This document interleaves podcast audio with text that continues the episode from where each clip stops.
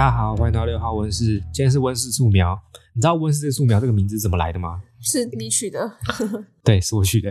这个名字其实是当初我们不是在做 Netflix 的那一集吗？嗯。然后呢，我就有一种感觉，就是就是你知道动画都会有人做每季的新番，然后呢，嗯、就会讲给你几分钟，就是知道哎那一季的那一个番到底在讲什么东西，那个大概的样子。然后我就想说，影集怎么没有这种东西啊？可是也不可能真的是。每周我们都产出一个影集的一集，然后因为其实没有那么多影集可以讲，嗯、而且不是我们全部都有兴趣。对。然后我的概念就是，哎、欸，也许可以讲个新闻，或是讲一个媒体，或是就是很简单，就一个影集。对，你就分享一件东西，然后大概描绘出来，哎、嗯欸，那个东西轮廓怎么样子，就是素描的感觉啊。哦。对啊，这个主要还是本来是想要素描。素描很文青，素描这个词很文青。啊、没有啊，这个这个词其实是呃。如果很喜欢的科技媒体，他们就会就是一台有一个单元叫素描，对对对对对，就是素就是素描一台手机，就很简单，那可能十几分钟，但是其实他们也不讲的蛮不简单的啦。你知道成品敦南要关的嘛？嗯嗯。那你知道新的那一个就是下一个下一个二十四小时是哪一个吗？不知道。你不知道？我不知道，我怎么会知道？你说啊是什么？哎、欸，对，你知道这个是一个很有趣的点，就是呢，就是那时候出来，我，我以为这是一件大事哎、欸、哎、欸，所以你。知道就是端了成品要收掉的时候，他们不是有公布说，哎、欸，会有下一家的二十四小时？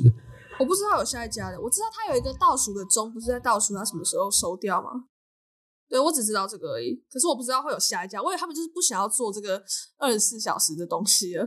不是啊，那个端南成品其实在几年前就已经说过会收掉，会收掉，就是不知道是在哪个时间点收掉，然后呢，就差不多这一年左右就公布了，就是哎，就、在真的是某个时间点就直接收掉了，然后呢，那时候。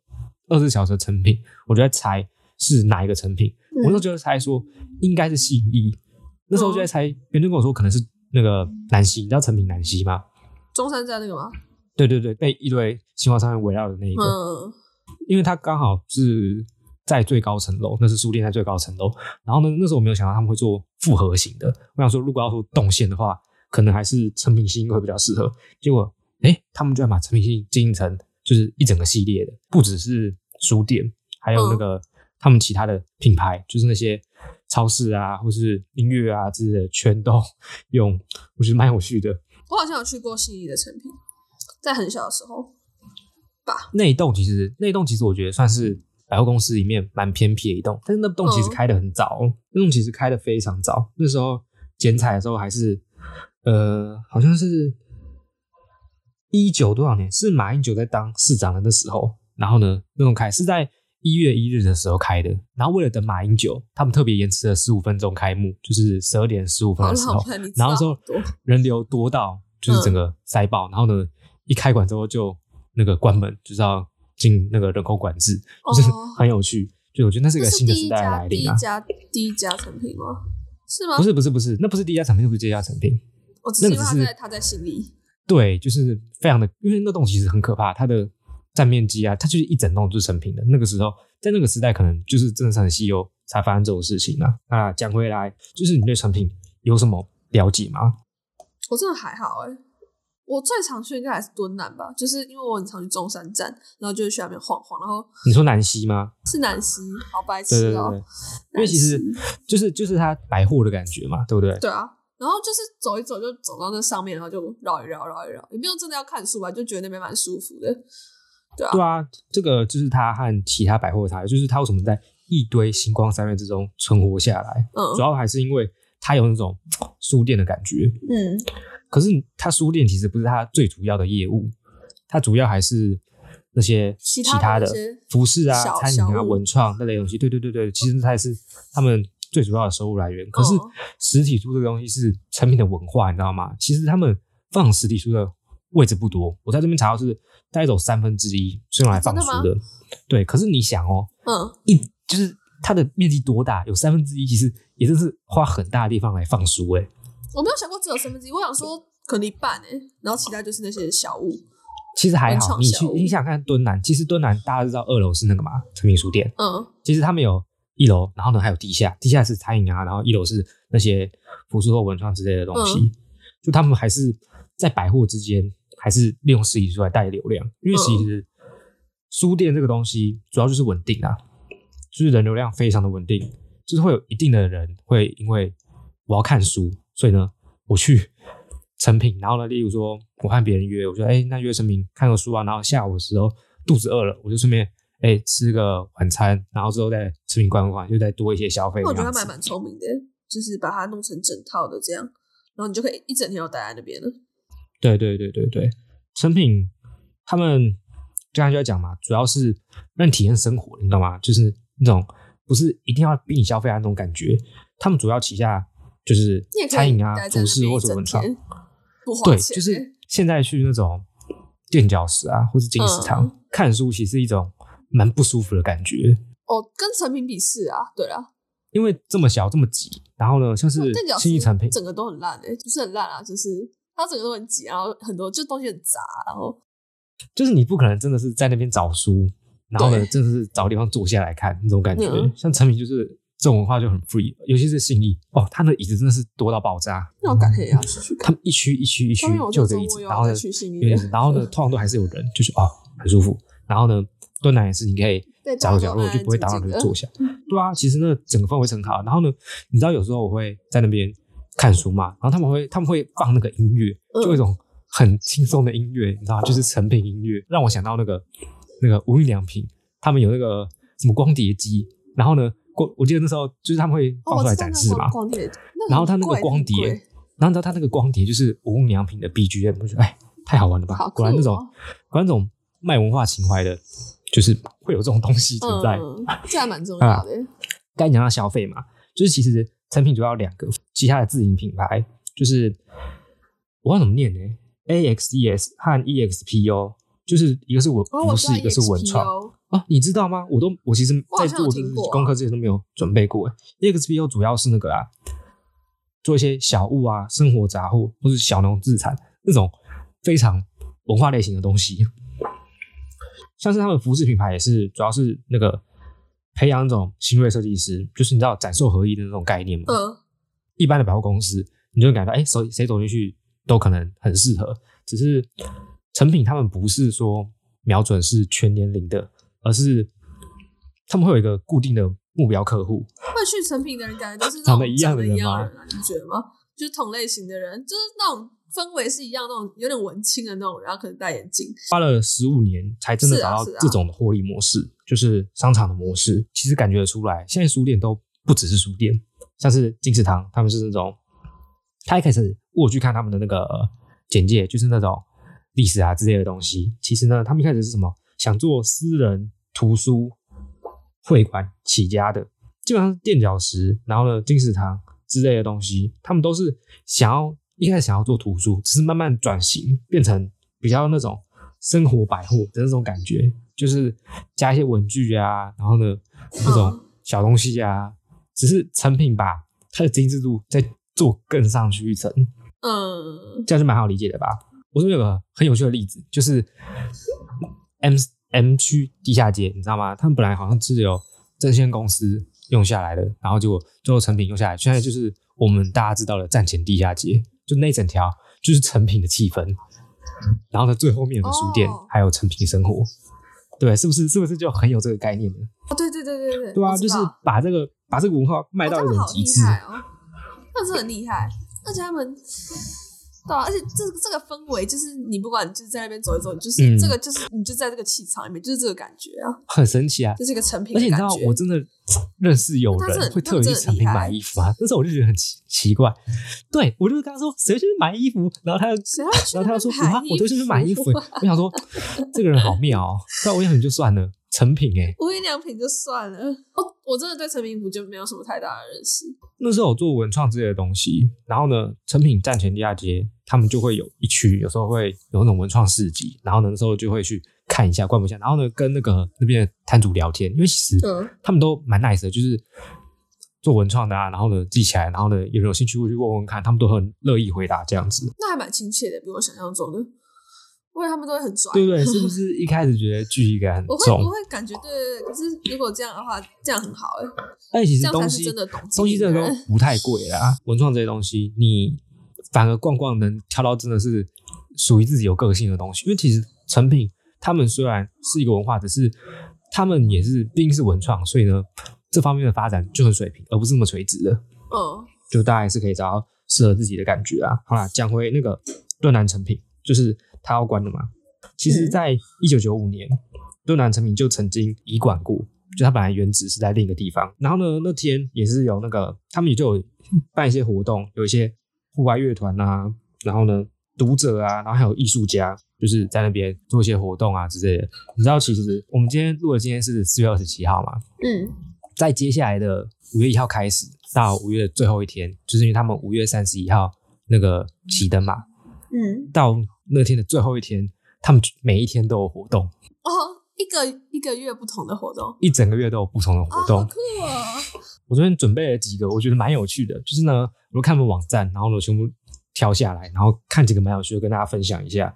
就是五月一号第一天就蛮有趣的，它是毛小孩伴读日，就你可以带你的猫或狗去书店看书。哦、可是你知道，因为我们家志成他非常的怎么讲，中立混乱，就是感觉他去就会毁掉一切。不知道那天，不知道那天，你知道不知道那天大家的气氛到底是怎样，你知道吗？我觉得大家一定都是带比较可以，就是控制得住的，就是小小种狗，对对对对对，然后甚至把它放在娃娃车里面吧。志成太不受控，就是对啊，志成大吃。就是只要两只小只狗在一起，他们就会开始闹之类的那种感觉。屁股，对对对对，然后就会开始造造成一些混乱。狗也会就是闻屁股，然后就是好像。一个那种感应不对，然后就开始大叫了。哦，一类的，一类的。然后你知道，狗在路上遇到其他狗，他们就会互相看，然后说狗会叫，对啊，就是不知道那天会变怎样，不知道那天发生什么事情，不知道他们有类似的经验呐。哎，那怎么会怎么会有宠物咖啡厅？那个应该也不知道，我没有去过。宠物咖啡厅就是比较是就是自己的位置，自己的位置。可是书店是就走来走去，对吧？嗯嗯嗯，对，这是另外一回事。我好怕他们会怎样哦，没有办法控制。好啦，然后呢？哦，五月四日蛮有趣的，就是因为那天是柯南的生日，哦、然后他就有朋友说推理要在书店里。就是呢，我觉得像是那种密室逃脱，就是那种现实的解谜。他们说会有一些线索在书页中啊、书柜里或是走道上，就是我觉得蛮有趣的。哦、虽然我不知道到最后会怎么呈现，就是我觉得做了认真的话，真的是一个蛮有趣的活动。嗯、就他们陆续会有一些神秘日啊，就是那一天，他们其实以前就有做过这种行销，就是你要去他们 Facebook，然后他们就有机器人嘛，嗯、就跟他互动那样子。对对对对对对对，以前我也有用过一个成品点查，其实蛮有趣的。然后呢，这个神秘活动就是你要去他的 Messenger 去问他说：“哎，是什么东西？”我。都每个都每个都看过，就是都还好，不怎样，大家不用特别去用，但是有兴趣啊，就可以去看一下。是，就大家去看一下日子吧，有兴趣再去看就好了。就刚好有时间，因为我觉得都还好，没有什么特别的。好，然后呢，五月九号是、嗯、是那个积木日，书店里的积木日，哦、就是它可以用积木组装迷你书柜，很可爱。就是它嘛，真的假的？是做成书柜啊？真的吗？我不知道最后结果会是怎样，但是我觉得这个活动蛮可爱，就是用积木，而且他好像是请那个乐高达人戴乐高老师，他好像叫真的叫乐高，对，我不我不清楚啦，okay, okay. 我没有认真查资料，但是我知道这件事情蛮有趣的。然后呢，母亲节那一天有那个母亲节母女装，就是呢穿着团礼衣服，然后呢做一些活动，然后就会有那个对，他是招待招待券啊，就会送一杯美式和那个果汁，不一定是母女啊，母子也可以。然后呢，十号也很有趣，它是医护感谢日，嗯，就是它就是因为最近大家知道疫情的问题嘛，然后呢，哦哦、它就有两个活动，一个是那个为防疫人员加油，就是你只要是那个、啊、医护人员、药师、卫福部等防疫人员，嗯、你只要凭那个识别证或者名片，就可以到那边换一杯热美式咖啡，还有苹果一颗苹果。然后第二个，第二个，第二个很有趣，第二个其实跟第一个也有关，它是 An apple a day keeps The doctor away，、嗯、这个刚才那个发音是顺的吗？顺的，可以。OK OK，谢谢，那就不剪掉了哈。就是你只就是不限金额，你只要凭发票一张就可以去服务中心换一颗苹果。就是苹果，我觉得很可 爱，我觉得很可爱。对啊，就是我觉得他们就是不会很刻意要搞些什么很华丽的东西，就是一个活动而已那样子，然后就小小的哦。五月十七日很特别，那个、嗯、去年的今天，去年的五月十七日是那个。同婚过的那一天哦，对，然后呢，他们就请了作家郭强生和盛浩伟来一起谈谈，可能是座谈会吧，我也不太清楚。他说，而且他最后一句很有趣哦，是那个带着你最爱的书来敦南遇见未来的他，所以说不定可以顺便连个谊之类的。哦、大家有兴趣的话，可以去看一下，我觉得蛮有趣的啊。然后还有一些那个类似这种经典的活动，有一日婚姻馆，然后呢毕业照之类的，哦、好可爱哦，很用心诶，一一整个月不都是不同。然后呢，有两天是那个阅读交换日，就你可以以书易书，就是也是回归到阅读的本质去做这个活动。哦、其实现在看来，这些活动应该，我觉得真正会造成什么经济效益也还好，主要还是留个回忆，你知道吗？我觉得就是扩展产品的文化的这种感觉，嗯、而且我觉得很有趣，就是真的是很认真用这些活动。但是有一天没有活动，是五月三十号闭馆前的前一天，嗯、这是它叫做彩蛋日，它的标题是这一天的意向活动由你决定。它大概四月三十日会公布征件的方式，所以呢，我们录之前还没有公布，但是为什么会硬要在？就是这之前录，就是我希望那时候可以剪出来，然后呢，在那时候可以上传。五月三十一号就是熄灯的那一天啦、啊。嗯，然后就要说拜拜了。对啊，我觉得信义成品开始是整个诚品文化和我们这个新时代的另一个起点呐、啊。我觉得成品这种东西，果然还是要在是要在这个时代才经营的起来的，你知道吗？所以很有趣，就是呢。四月二十九号，信义诚品试营运，所以代表五月三十号那个就交接了。不是台北就有两家二十四小时的成品同时营运，对，但是就走那一天而已。所以厉害的人可以一天跑两家成品，其实不难啊，这么近，都是在两家东边。是啊，他要把敦南和信义很近。我只想说，他二十四小时跑两家，意义有点怪怪的。对啊，没有什么意义，但是蛮好玩的。哎，看起来其实我更喜欢。就我更喜欢敦南成品的空间的，就是我觉得找书啊什么的更舒服。但是接下来就要逼自己习惯新成品了。你可以先在那个网站上查那本书在哪个地方有没有库存，它都它会写的暧昧，就是可能有库存 之类的。对，然后通常就是信义诚品，可能真的是因为藏书比较多吧，嗯、所以呢，信义诚品的真的是几率比较高。所以有时候，所以如果我真的是固定要去找几本的话，我会真的是直接去信义诚品。嗯好吧，希望最后还是能很好的告别他了。那时候，那时候你一开始听到那个倒数版，对啊？然后那时候就那时候就看那个版，就想说，哎，不管如何，就是成品也在疫情的这段时间内过去，就觉得很遗憾，就是不知道之后会变成怎样。就是那时候还没有很明确现在是这个状况的时候，就觉得，哎，会不会到时候很严重？然后呢，成品就这样子默默的熄了灯，然后呢，没有什么人知道，哎，他就这样消失了，这样子。结果还可以啊，台湾疫情控制的还不错。好，我的话呢，就是我要分享我这上上星期做的事情。就我上星期的时候，我录了一个我朋友的 vlog。对，我你剪好之后，我立刻传给我看。其实我觉得蛮有趣的。哎，用影片来记录生活是件很有趣的事情，就像写日记啊或者之类的。而且相对来讲，我也觉得影片比日记或者是比如说录音来讲，就更直观了。对啊，我比较喜欢这种方式。而且，重点是我朋友本来就还蛮好笑的，然后最近大家压力都很大，然后很紧绷，我就想说就拍一下，然后就是剪一些好笑的东西，然后大家都开心嘛。他就在干嘛，我就一直录，然后访问他怎样怎样，然后我就觉得就真的很有趣，就是这是一个很随性，就是看感觉的事情。我就觉得哦，我来录吧，然后我就来录了，我就觉得我还蛮佩服自己，就是这种有这种很突然的执行力。突然的执行这件事。反正我觉得更是一个门槛，知道吗？所以呢，这让我想到现在很多人就是同样的方式，只是降低门槛。例如说，这一两年来，短影片非常的流行。例如说，我觉得限动是个开始，然后呢，抖音啊或之类，虽然那种东西我没什么在碰，只是我知道这种记录生活的方式，像你刚才说很直观呐、啊。因为其实像你那样拍，要剪啊，要怎样怎样，其实那个时间是很麻烦的、欸。那些东西很杂，东西很杂。我我大概我总共全部的影片大概有二十分钟左右，然后我就弄了三四五个小时吧。嗯，我懂。我在剪影片，我超级能理解那个时间换算有多可怕。嗯、那个投资老师其实就是怎么讲？我就讲上字幕这件事好了。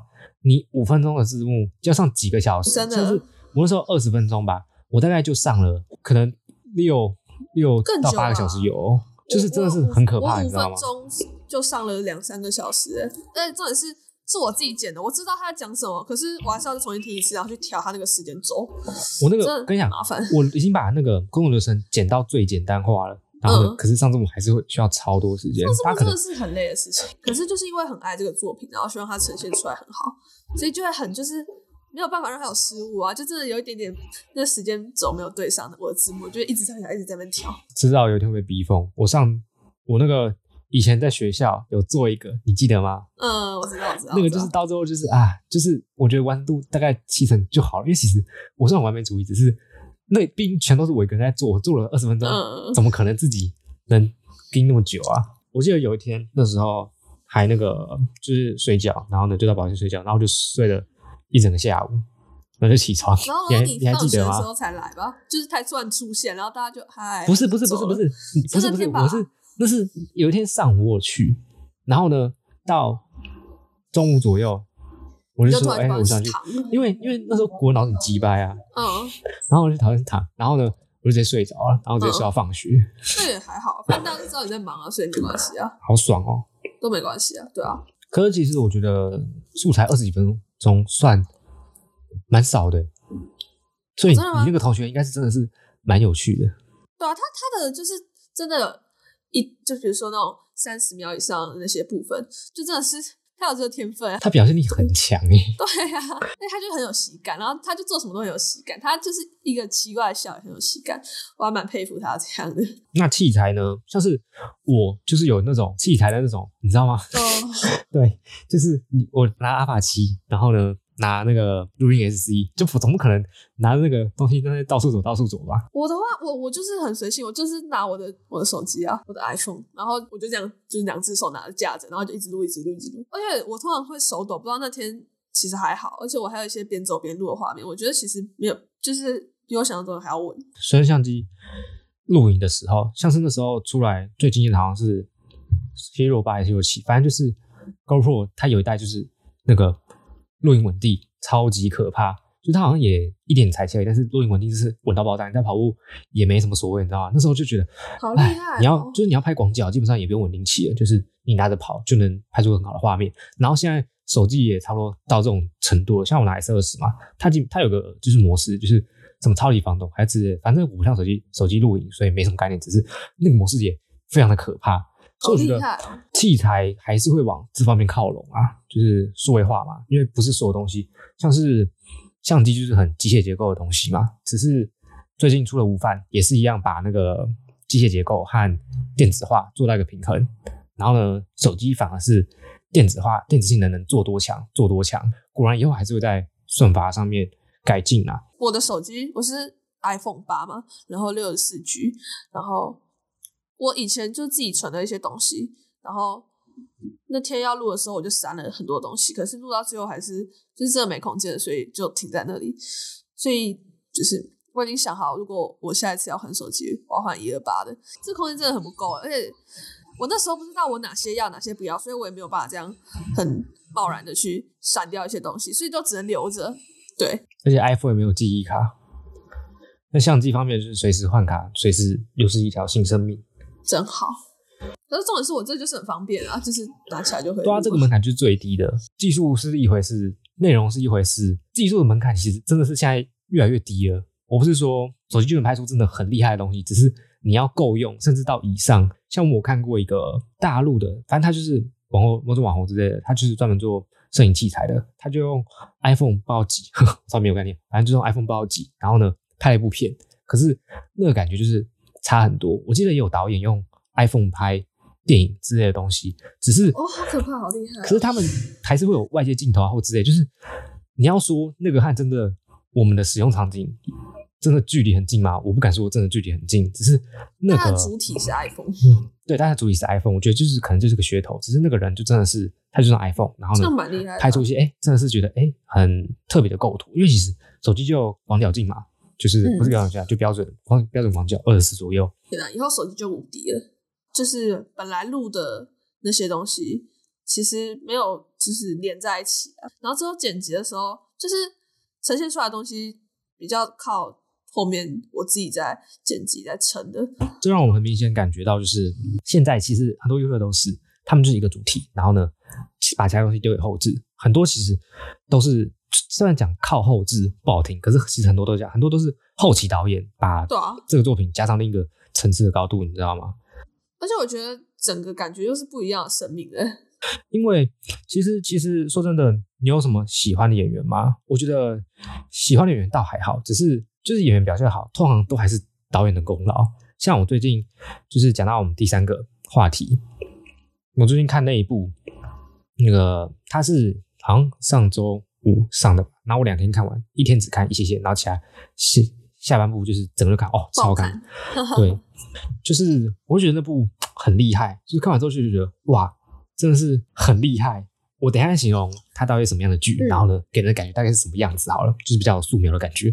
我就有稍微去查一下，就是哎，这到底是谁导的？然后谁是编剧？然后呢，演员这样表现，哎，真的是还不错。然后结果我就发现，哎，他居然都是同一个人，就是同一个人。对，对，因为其实我对美国喜剧圈没有什么概念。英式幽默美声都没有什么概念，我主要是日式的比较概念，而且我觉得外国人都有点脸盲啊，就都长得差不多，只是他就很有特色。然后呢，对，他就很有特色，而且必须是喜剧演员，很多管道都可以看到他们的东西，像是光 Netflix 好像就有七部片跟他有关吧。大家可能会对金球奖的事件有点概念，等下可以稍微提一下。我有特别准备几个，我觉得他都 蛮有趣的，算是段子吧，来跟大家分享。反正呢，我大概讲一下《终极后人生》是在讲什么，就是。他的老婆死掉了，然后呢，他非常的消极，看他在这个状态里面遇到人啊，遇到事情，就大概是这样子。只是呢，就比较不像普通美国人的那种很直接的讲说，哎，会怎样，会怎样。就是美国小孩常被教育成要成为下一任的美国总统嘛，就实际上就不太有可能啊。可是塞给小孩这种梦想，但是呢，英国小孩除非真的是来自上流阶层，不然这种事根本不会对一般的小孩子说。哦、对，他是英国人，这种热情和阴暗的对比。我有看到他在那个一则访谈里面说，就是英国人喜欢沉浸在输家的悲惨人生里，会接纳上家之权，很爱酸自己、酸别人，几乎每天讽刺、嘲笑朋友，把挖苦当做防卫或是武器，就觉得这句话就很能形容那一部剧。就是呢，他就是一个很失意的人，然后呢，就是过得很不好，他对别人也很不好，然后看他怎么样慢慢的改变，他说不定他也没有改变，就是他这个角色很鲜明，而且他不会。有一种很狗血的剧，就像这种最近看的那个韩剧，就非常的狗血，就是突然的某个事件，然后发生什么事。他真的厉害的剧情，我觉得都是一个环境，然后呢，那些对白，你能感觉出那个人多立体跟那个瞬间，就觉得哇，就是真的被震撼到了。但是我觉得蛮有趣的，因为我以前没有接触过这类型的剧集，你知道吗？天哪，你这样讲我有点……这样我觉得真的很值得看，我觉得。就算为了最后一集，我觉得也非常的值得去看那一部剧。我不知道为什么，我就很喜欢，尤其是第一季的时候，我就非常喜欢的那部戏，很合我胃口，所以呢，我才会去看下一集。只是我不知道它的评分也是第二季超越第一季啊，不知道第三季会，不知道第三季会发生什么事情，感觉就非常有趣。对啊，就是像他说的，就是英国人一般不想诚恳的聊天，但尺度可以很开的嘲讽别人，损自己，可以很无理、很鲁莽，但同时又很谦虚，这是英式幽默。就是非常那个时候，他的剧基本上就是在那部剧基本上在描写他荒唐的人生，然后呢自怨自哀，但是跟一切周围的环境都有互动，就觉得哇很有趣。尤其是他会慢慢改变，但是你又觉得改变的力度不大，他不会真的是丢给你某个东西，例如说谁爱上谁了，他们在一起了，或是怎样怎样，或是有人突然嗝屁了，里面是有人嗝屁了，但是就是那个冲击并不会你想象中的大，而是。他们的心境是怎么变化的？而且他面对别人又是怎么办？而且毕竟他是喜剧演员嘛，那个文字表达的功力就是非常的厉害。所以呢，你在影集里面用对白就能完全感觉到，哦、哇，这部戏有多认真。但是当然，就像我说的，成功不会是偶然的嘛，不可能。他其实从很早期就有开始做那些很厉害的剧了，一开始。他有创过两档很厉害的剧，一个是《办公室》，The Office。他只有在美国的 Netflix 还是英国的 Netflix？他是什么类型的剧？也是刑警吗？我不知道，对对对，就是就是那种。然后他他非常的非常的成功，那部非常的成功，也是他创作，然后导演。我知道，我知道。然后好像也是他自己演。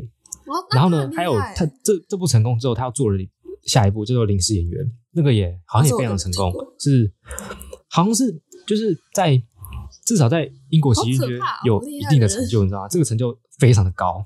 我觉得能做出，就是你一辈子能做出一个厉害，然后大家就这样肯定你的作品，就已经很厉害了。他居然还可以一个、两个、三个。这边很有趣，这边跟大家分享一些就是他有主持五届金球奖，大家知道金球奖啊？应该大家都知道，就是好像五度主持，最新的是二零二零，所以呢，大家可能还会有一点点印象。你那时候有看到新闻吗？金球奖的，在一月左右。哦，没有。真假的？我以为那时候新闻都报很大。是那时候其实我在做资料的时候，我也有概念，就是呢，他到底做了什么东西？他讲话就是。我觉得喜剧效果很够，然后呢，非常的非常的不会挑人，怎么讲很难解释，就是他谁都可以讲到，就是就算是赞助商或什么的，他谁都可以讲到。一他其实第一届主持的时候就用这种风格讲了，但是呢，他在网络上被炮轰嘛，然后呢，他说他不适合主持啊，怎样怎样怎样，结果就陆续的主持。他每一届都会说，反正是他最后一次主持了。人家说他不是就是对啊，他就说讲话很那个，然后呢，我等下。念几个例子，你就有概念了。对对对，好，OK，OK，OK，好，好，OK。那我现在直接来念几个例子好了。呃，这是最近的，你可能有概念，不是？你还记得有一个明星贝蒂霍夫曼，他那个 他贿赂名校，然后让女儿入学，你记得这件事情吗？那时候是不是吵得有点大？知道这个。他他就一开始他就讲说，那个他今天是坐豪华轿车来的，然后呢，一看车牌是那个贝蒂霍夫曼坐的。就是他在监狱里面做车牌，然后呢，他为他的女儿感到尴尬，这也是最应该尴尬的事。然后呢，汤姆汉克斯就感觉很不舒服，然后就摆出一个表情，然后被镜头拍到。然后他也用一些蛮有趣的，就是很明显是在针对电影这类的东西，像是他有讲到，他就直接讲说，那个认真的说，现在大部分的电影都非常糟糕，偷懒、翻拍、续集。他说。我听说苏菲亚的选择 也好像要拍续集了，内容就是梅莉史翠普在犹豫要选择哪个项目。他说，所有好演员都去了 Netflix 和 HBO，那些继续拍好莱坞电影的演员 都在做一些奇幻类没有意义的东西，穿着披风和很紧的制服，就是就是在讽刺这些英雄片。他们工作已经不是表演了，而是要健身，然后摄取类固醇。我看他真的很直哎，你知道那个里奥纳多·迪卡皮欧吗？他就是。他都挑那个嘛，嗯、年轻美眉吃，就是对，然后他就讲说，嗯、那个重庆好莱坞也挺长的，好像有三个小时左右啊。不要，我知道，我不要立 flag 好，因为我也不太清楚时间。反正就是李奥纳多和他女友参加完首映会，电影还没结束，他要发现女友已经变得太老了，就在讽刺说 他要挑那么一件事情。他他把主持当成一个脱口秀来讲的感觉。他在那个可能我因为我去看他的那个嘛脱口秀。嗯，然后呢，因为其实在那边上都有。然后呢，其实他在那个二零一八年的那个他那个专场就是人生，一开始就讲说，那个我已经有七年没有做脱口秀了，如果不算金球奖的话，我觉得哦，也太好笑了，非常的非常的梗，你知道吗？太厉害，太厉害。还有几个，我再举几个，嗯，就是影星有个叫做麋鹿集训的人，他就是因为。酒驾后，然后呢，反犹的言论就是很常被他嘲讽，然后所以每次金球奖的时候，他们两个的交手就会变成变成一个话题嘛。然后呢，在那个二零一六年金球奖的时候，他又要介绍那个集训时，他说了一些好话，但是哦，他说什么你知道吗？就是他说他宁愿今晚跟集训在酒店房间喝酒，也不要跟比尔寇斯比一起，因为呢，那个男的曾经被指控多次性侵。他很怕得罪人，你知道吗？他曾经就在那个，那还蛮猛的。他曾经讲说，他相比于那个班长现场两百多人的自负，他更会考虑两亿多的观众，娱乐为优先。他好有天分哦，在在在舞台上，在在荧幕前面。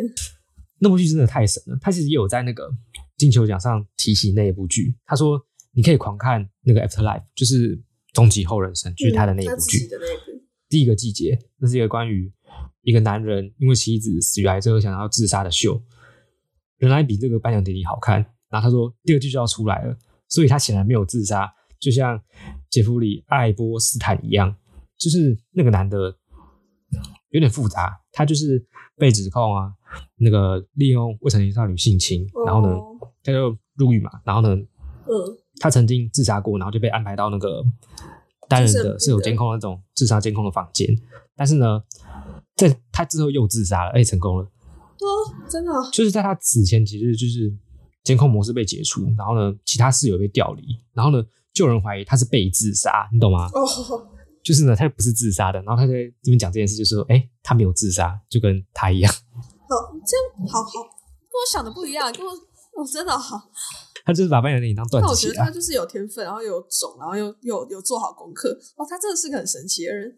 他不止讲那些，他是讲的非常的多，只是有些我就没有提了，大家可以自己查查看。查查看重点是，我觉得他这个人真的非常的有趣，你也不一定要同意他的言论。他关于言论这点，他有在讲啊，他有在专场上面讲过这件事情。其实不只是专场，其实他有自己理解的一套逻辑的。其实，在那个《闲行乘车买咖啡》里面，他好像第第四季也有说过。关于这件事的事情，就觉得哎，蛮有趣的。就是你可以听听看啊，关于这些言论。重点是那部剧真的很好看。好，你这样希望有希望有素描到这一件事情。有有有有有，一定有的有。好啦好啦，要做个结尾啦。好，请。我不会啊。好 啦好啦。你没有什么，每次都变成这样。好啦，谢谢你的收听，希望大家听完之后能给我们一些回馈，或是分享一些故事。好，你可以在那个说明页，就它会有一些文字介绍的地方，或是直接关注我们的 Instagram Cozy House 底线 NO 六，或直接搜寻六号文字，都能找到我们。还有我们的邮箱也是可以在下面找到。下期再见，拜拜。